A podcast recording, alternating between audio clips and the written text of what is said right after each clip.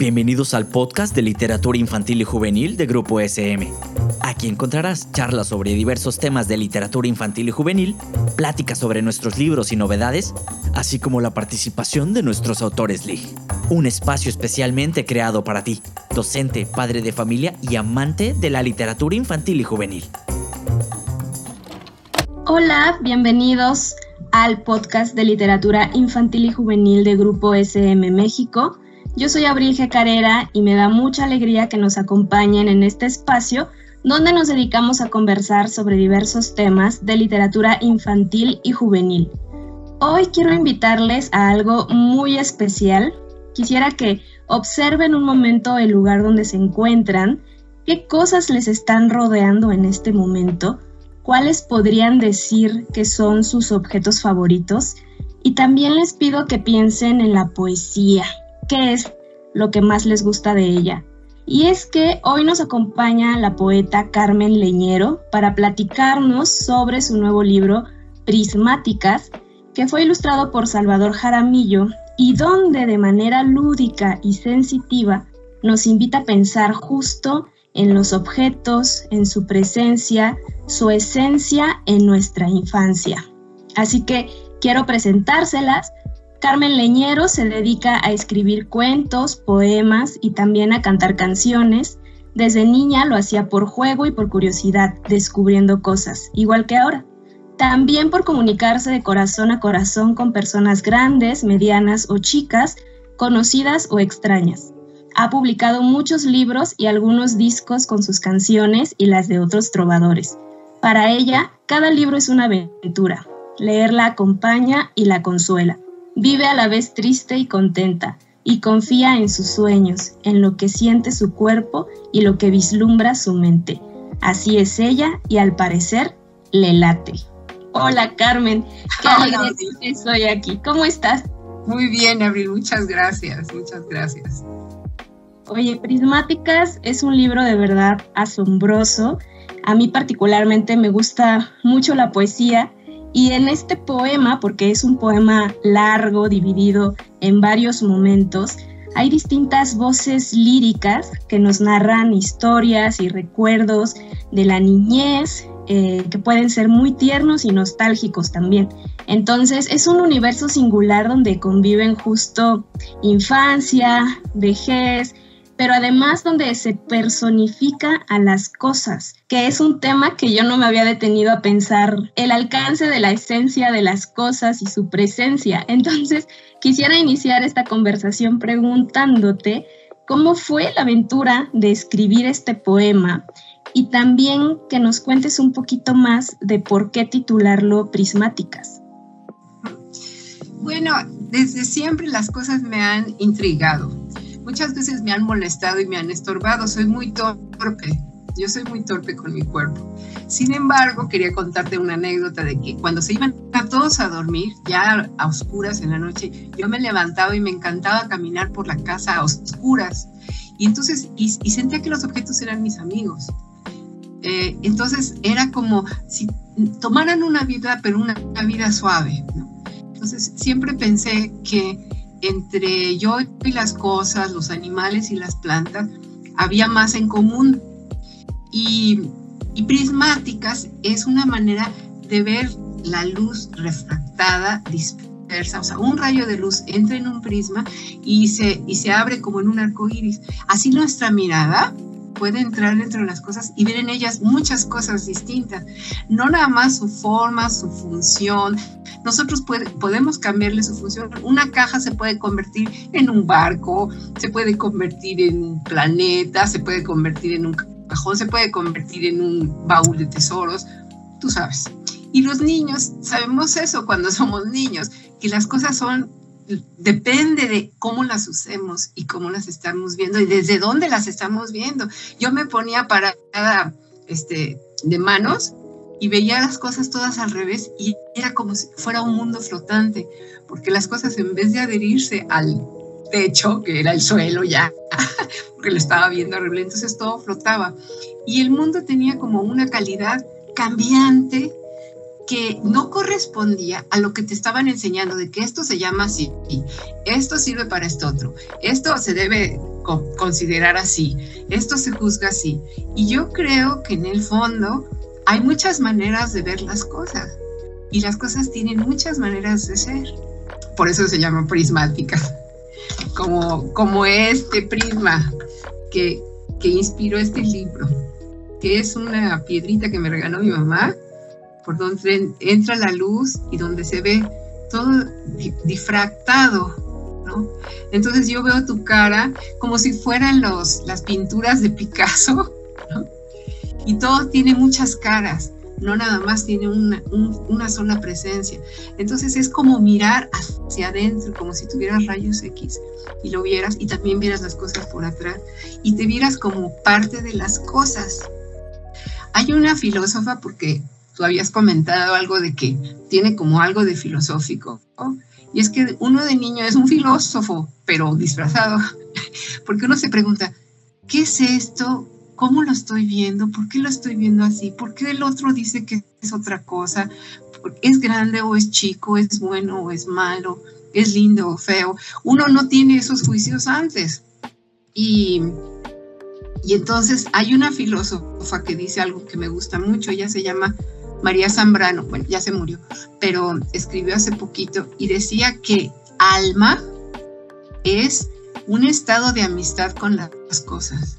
Es decir, estar como en paz, ser amigo de lo que te rodea.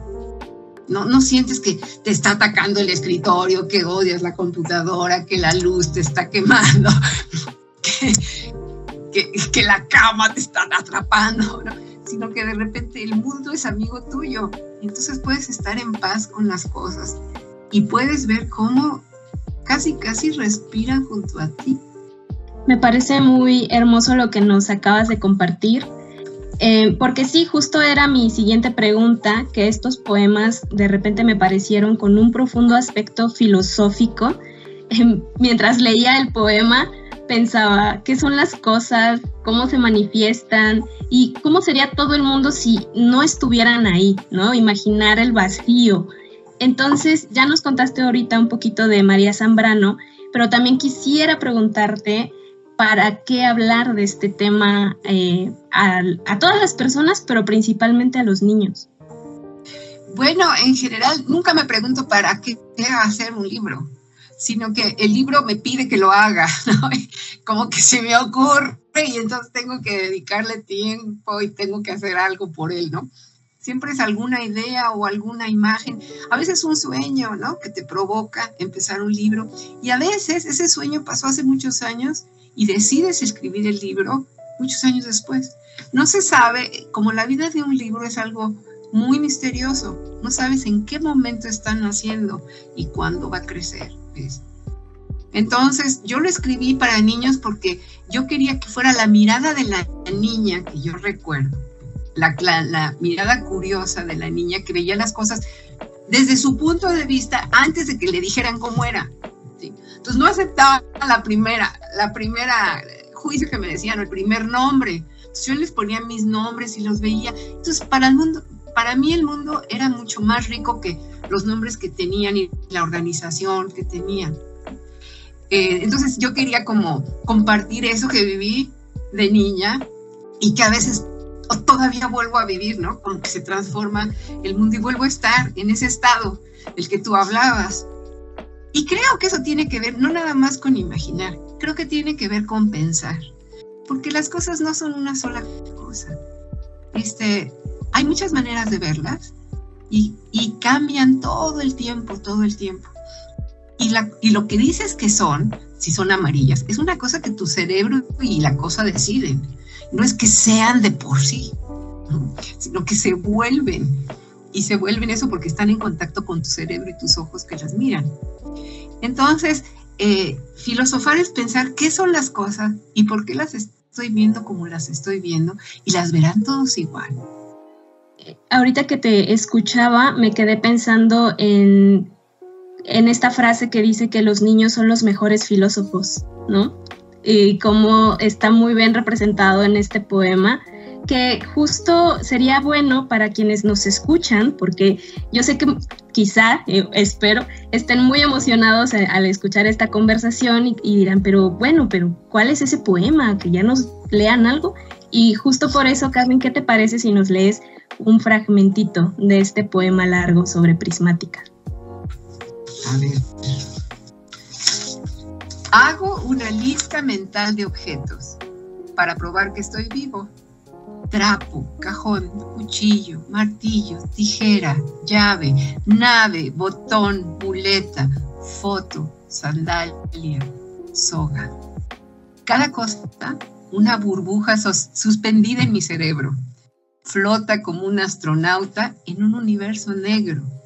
Remo, resorte, tecla, bruma, reloj, anillo sin conexiones entre sí como las piedras de un río. ¿Cuántos átomos perdidos se juntan para crear una nube, una coraza, un caracol o un zapato? ¿Cuántos choques diminutos de electrones saltarines le dan consistencia a todo? Como otra burbuja, floto en medio de un mar vacío si no me agarro a las cosas o entro en su hueco amable o me deslizo en su lomo para volver a tierra firme donde ya puedo tocarla. Nada se queda quieto porque por dentro se mueve y cambia mientras lo miro. Llueve la nube gris que antes era la nube blanca y esa sólida montaña se esfuma tras la neblina se difumina hecha polvo la bocanada de luz que sopla entre las cortinas. Y la lisura del techo, que observo desde la cama, se va llenando de arrugas, de relieves y agujeros. Si vuelvo al reino de las cosas, ¿cómo se multiplican y crecen? Mi cuerpo vuelve a ser cuerpo y mi mente se tranquiliza. Bravo. Yo le, sugiero a quienes nos escuchan que puedan regresar después eh, este episodio para volver a escuchar a Carmen leyéndonos este, este grandioso fragmento de este grandioso poema. La verdad es que eh, ya pueden darse una idea de la composición de este libro y tenía que hacer esta pregunta, Carmen. Igual yo sé que tal vez te la han hecho muchas veces, pero considerando tu trayectoria como poeta y también de que escribe poesía para, para niños y niñas, ¿cuáles podrías decir que son los retos de escribir poesía, quizá pensando en estos públicos, además de por qué es importante que niños y jóvenes se acerquen a este género? Mira, yo siento que cuando escribo un libro para niños, sobre todo, como que genero un, espacio especial, como si fuera un picnic a mitad del bosque, y invito a los niños a que vengan ahí y les cuente el cuento. Pero parte de, de esos niños soy yo. Entonces también me estoy contando el cuento a mí cuando era niña. Entonces, eh, y por otro lado, también estoy contando lo que la niña no, no había contado antes, pero tiene en, la memoria. Entonces, ese es un poco el juego de escribir para niños y, y me gusta mucho hacerlo. Siento que la voz con la que escribo es los cuentos para niños o los poemas para niños, es una voz muy de verdad, muy, muy de verdad. Y creo y respecto de los libros, de que, ¿por qué sería importante? No sé si sería importante, pero sería divertida. y, y, es una opción, o sea, es una chance este, de leer los libros, de leerlos tú. Y yo les voy a decir por qué. Porque no son las ideas que tú puedes leer en una computadora o las imágenes que tú puedes ver en una computadora o puedes ver en el cine. Lo que tienes con el libro es son, te da poderes secretos. Le da poder a tu cerebro de generar mundos, de que las palabras se multipliquen dentro de tu cabeza. Y el libro está contigo y forma parte de ti. Es como si te lo comieras, digamos, ¿no? Ya forma parte de ti. Entonces te da poderes de comprender y de ver el mundo.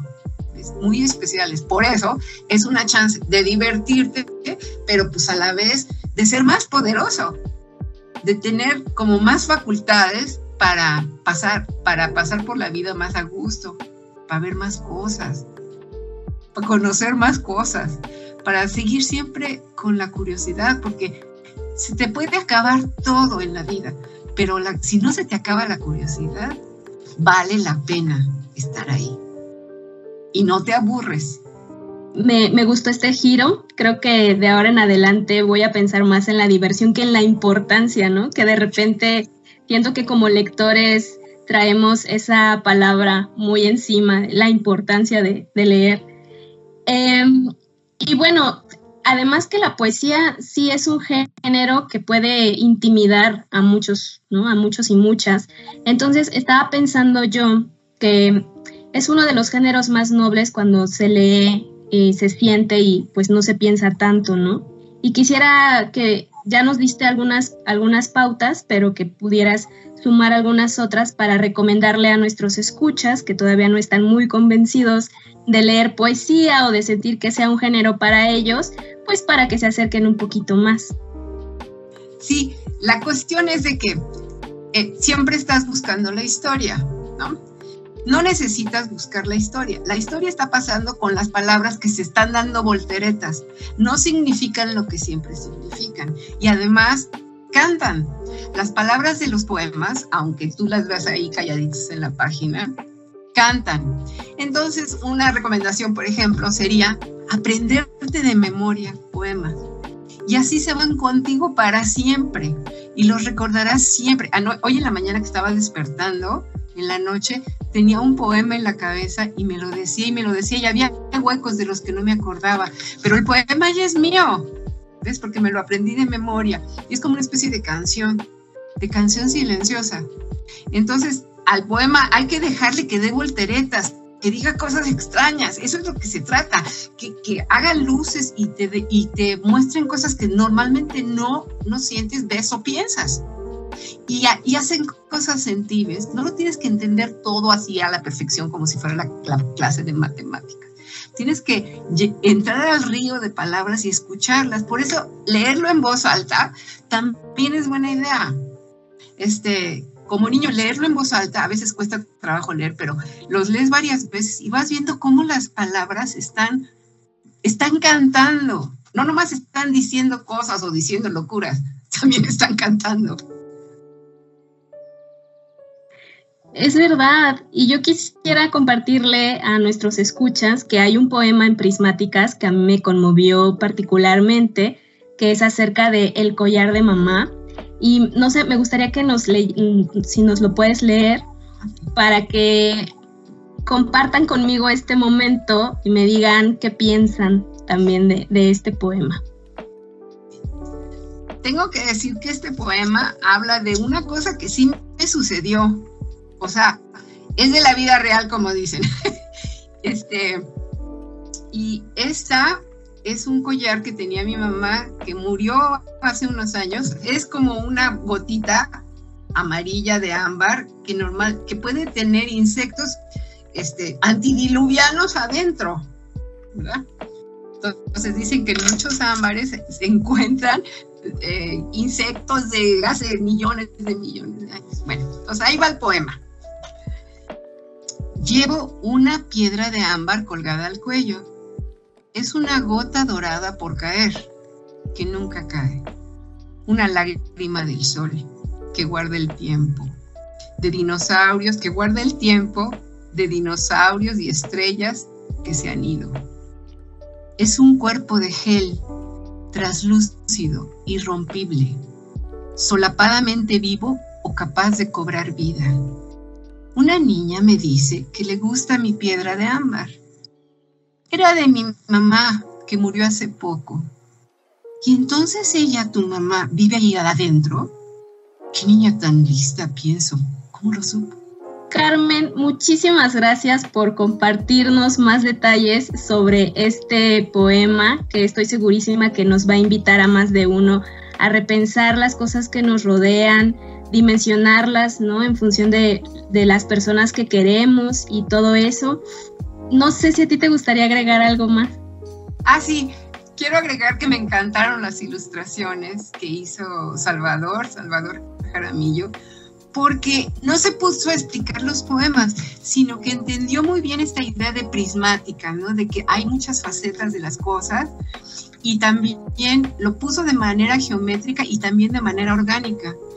Entonces supo mezclar, digamos, esta sensación más matemática, más abstracta, con, con una cosa muy cotidiana de las hojas, de las sillas, de, la, de las cosas vivas, ¿no? Entonces hizo que todo fuera vivo. Entonces estuvo realmente como platicando con mi poema, con sus, con sus, con sus pinceles, con sus dibujos. Y esa es una, es una manera de leer muy bonita.